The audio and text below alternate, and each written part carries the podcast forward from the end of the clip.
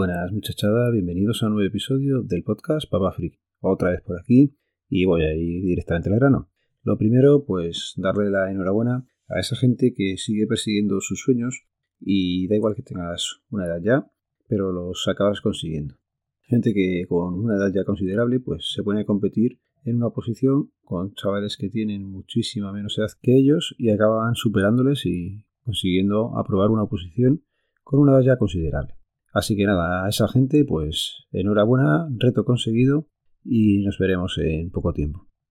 Voy a continuar ahora con el episodio de la semana, que en este caso van a ser dos los que recomiende. Lógicamente, habiendo publicado el día 6 el charlando con un subdirector de un centro penitenciario, que es el de este mes de junio, pues va a ser uno de los que recomiende. Lo podéis comprender, ¿verdad?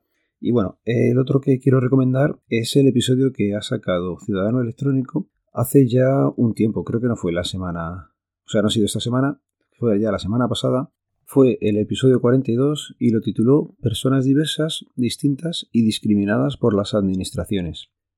Está muy bien, es un pelín largo, pero te hace reflexionar sobre todo cuando estamos al otro lado del teléfono, al otro lado del mostrador, y si te abre los ojos y te dice, pues, o te hace ver que en algunos momentos no tratas igual a la persona que te está llamando por teléfono que a la que se planta allí en la oficina. Así que bueno, darle una oída, os lo dejo en las notas del programa, tanto uno como otro, para que lo podáis escuchar directamente.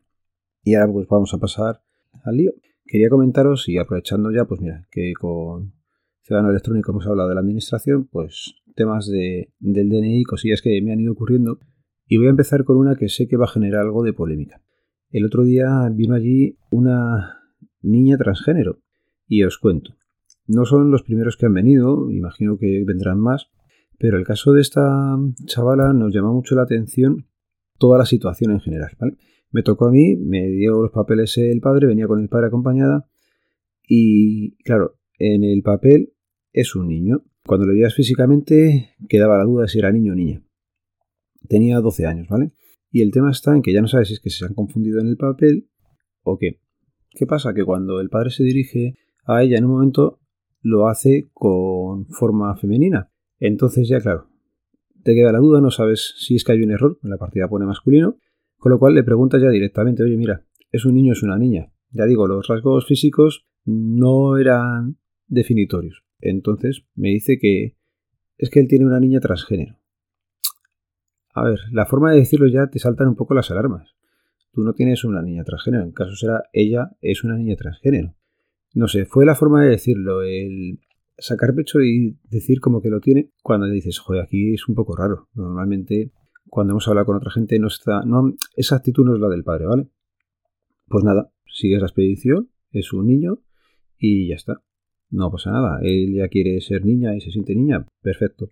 El tema es eso, que cuando sigue la expedición, ves y vas interactuando con esa chavala, que es que no está bien. Ahí faltaba un pequeño hervor, ahí no había algo raro. Y ya digo, la actitud de exhibición de ese padre fue la que a todos los que estábamos allí y interactuamos con ellos nos pareció un poco raro. No sé, como si el que tiene una mascota y la quiere exhibir, pues esa fue la sensación que nos dio a todos.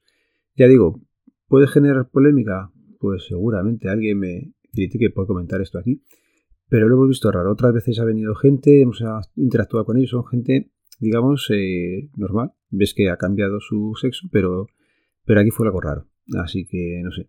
Me pareció un poquillo triste y sobre todo también por la actitud del padre, ya no por las niñas. O que quiera cambiar o no. Está en su derecho, pero ya digo, fue una sexualización rara. Como raro también fue eh, el que nos están exigiendo desde arriba que ofrezcamos citas, que tengamos cuanta más gente mejor y que podamos atender a más gente. Y luego pues te viene el caso de un señor que se planta allí con sus seis citas cogidas, seis, que habría gente que mataría por coger solamente una. Y se supone que eran para tres chavales para hacerles DNI y pasaporte. Y al final allí solamente apareció el padre y una hija. Y cuando les estábamos nombrando, pues ya se lo comenté. Digo, ¿tiene cita para seis y vienen dos? Dice, sí, es que los otros no han venido. Joder, ya empezamos mal. Si teníais pensado venir más gente y sabes que no vas a venir, anula las citas, hombre. Anúlalas. Pero es que luego cuando pasan dentro me vuelven a tocar y venían a hacerle a la niña el DNI y el pasaporte. Lógicamente, si viene solamente el padre, ya sabes que el pasaporte no lo haces o va a haber jaleo hasta que llegue la madre. Pero es que era la primera vez que tenía que hacerse el DNI y la niña, ostras, que venían sin ningún tipo de papel. Ah, que hace falta un volante de empadronamiento, no había sabía nada. Ah, que hace falta también la partida literal de nacimiento. Ah, no he pedido nada. Macho, que acabas de tirar seis citas. Seis citas es casi una hora de trabajo de una persona solo a la basura. Que sí, que luego podrá venir gente y le podremos atender. Pero para eso son las citas, para que te dé tiempo a preparar los papeles, para que vengáis un poco informados, nada, nada. Se había venido a las bravas a la oficina y te fastidia, te fastidia porque a lo mejor en otro momento hay gente que le dices esa misma tarde, oye, mira, está viniendo todo el mundo, no te puedes quedar, o que le ñeques, que acabas de tirar seis citas de la administración por el retrete. Pero bueno, como no pasa nada, pues seguiremos trabajando así y viendo como mucha gente irresponsable, pues luego se quejará de que no hay citas. Y ellos mismos son las que habrán fastidiado seis en un momento dado. Otra cosa que nos pareció curiosa y fue con un señor que venía a hacerle el pasaporte a unos niños y bueno, ahí en un momento dado explica que es que los dos primeros niños eran de otro matrimonio, que esa persona había fallecido, su mujer, y ahora estaba con otra persona que había tenido otro hijo y bueno, pues nada, pues lógicamente de esa última persona se le pudo hacer el pasaporte, era la niña estaban allí los padres sin problema, pero claro, eh, le dijimos que nos tenía que justificar de alguna forma que realmente la madre estaba fallecida. Dice, ah, pues yo no traía ningún papel. Dice, la otra vez no hizo falta. Empezamos a indagar y es cierto, la otra vez firmó él solo y allí nadie había escaneado ni partida de, función, ni había escaneado ningún tipo de documento, el libro de familia, el asiento de que había fallecido. Nadie había escaneado nada, con lo cual sabemos o creemos que en ese momento alguien no hizo bien su trabajo, lo que le explicamos a esta persona es que nosotros sí tenemos que hacerlo bien y tenemos que comprobarlo. Se hemos quedado y se ofendió un poquito, pero oye, es cierto, ya se lo dijimos, si yo cojo y me llevo a los niños, les digo que no digan nada, oye, son un poco mayores y entienden, no van a decir nada, y decimos que la madre ha fallecido, si nadie lo comprueba, te estás llevando a los niños por toda la cara sin hacer ninguna validación de realmente si esa persona ha fallecido o no. Eso no se puede hacer así. Con lo cual, el consejo de hoy es cuando vayáis a hacer trámites, intentar informaros. Normalmente ya en las páginas web está todo puesto. No podéis llegar allí al sitio y decir, ah, pues no sabía nada. Más que nada por ti, porque te vas a ir y no vas a haber conseguido nada. Y luego, claro, vienen las malas caras de, ah, intenta hacerlo, de, hace una excepción. No, no, no se pueden hacer excepciones. Esto es normativa, tanto para ti como para mí. Yo cuando voy a hacer otra cosa por ahí, la normativa se aplica a todo el mundo, pues esto es lo mismo. Y cambiando ya de tema, pues nada, temas personales, sigo sin ascensor. Ha pasado otra semana más y allí no se ha movido nada. Seguimos sin ascensor, seguimos sin paraje, seguimos sin eso, poder realizar una vida normal, ya que no hay luz definitiva. Seguimos allí con la luz de obra, todavía no han hecho el cambio, y a ver si en esta semana que empezamos ahora, pues se puede cambiar, o si no, en la siguiente antes de que os grabe ya tengo ganas de decir que tengo ascensor y podemos empezar la mudanza. Y el último tema que quería tratar hoy es que seguimos ahí sacando cosillas con Too Good To Go. Yo creo que ya hablamos de la aplicación en un momento y Manuel del podcast Unlando le dio bastante caña. Yo también le di bastante caña. Es cierto que hemos bajado un poquillo el ritmo, pero bueno, el otro día recogí un pack en una pastelería que tenemos cercana y de eso que ya vas cogiendo un poquillo de confianza con el hombre y le pregunté. Y me dijo que a ellos les viene bien, que es comida que al final cabo van a tirar. Es cierto, los bollos si no te los en el momento, mm, al día siguiente, dos días ya están duretes, pero bueno. Lo curioso de la charla con este señor es que me dijo que la aplicación solamente les entregaba a ellos la mitad del producto, o sea que lo que yo he comprado por tres, a ellos la aplicación les da solamente un euro y medio. Yo pensaba que el porcentaje sería mayor para ellos y menor para la aplicación. Pero no, no, se ve que, la aplicación se lleva un, buen pellizco. Nosotros nos aprovechamos como clientes y ellos también, pues ahí lo ofrecen y, todos salimos ganando. Bueno, y quería también comentaros otra aplicación que he empezado a usar recientemente gracias a un compañero de trabajo. A ver, la aplicación en concreto se llama Gelt. En las notas del programa voy a dejar el código referido mío.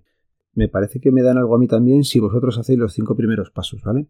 es una tontería. Esto es un cashback en productos de alimentación. Entonces, si no recuerdo mal, los cinco primeros pasos eran muy sencillos. Eran completar como un mini reto, eran cinco cosas los que tenías que hacer y son muy sencillas. No me acuerdo si eran subir una, probar la cámara, escanear un ticket cualquiera.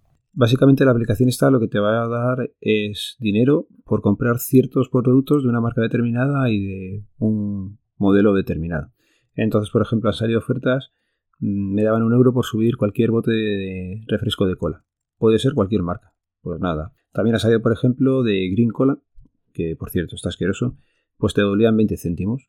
Hacías un ticket en una compra que estuviera ese producto hecho y te lo validan. Entonces, pues bueno, os puedo decir, he ido cogiendo burgos de Arias y me han descontado un euro, botes de tomate frito solís y me han descontado otro euro. Por subir cualquier compra de plátanos te subían o te daban 10 céntimos. Bueno, ese dinero que tú vas recuperando te lo vas metiendo en tu monedero virtual. Yo ahora mismo llevo 12,75 y llevo una semana y poco, o sea que más o menos se va haciendo dinerillo. Y eh, la forma de cobrarlo luego me ha llamado la atención, porque cuando llegas a 20 euros puedes solicitar el reintegro. ¿Cómo te lo van a hacer? Te lo hacen directamente en pago en metálico en un cajero. Le dices el cajero que tienes cerca, te van a mandar un código, vas allí y con ese código sacas los 20 euros. Todavía no lo he hecho, cuando lo haga la primera vez ya os comentaré qué tal. Así que ya os digo, en las notas del programa van a quedar, aparte de los métodos de contacto, los enlaces a los dos podcasts de la semana y a la aplicación de Kel por si queréis haceros referidos con el mío, ¿vale? Y nada, ya que voy enlazado, pues os comento que el podcast pertenece a la red de sospechosos habituales, que podéis seguirnos a través del feed, feedpress.me barra sospechosos habituales. Y hasta aquí ha llegado. Ya sabéis cómo termina esto. Un saludo, nos vemos, nos leemos, nos escuchamos. Adiós.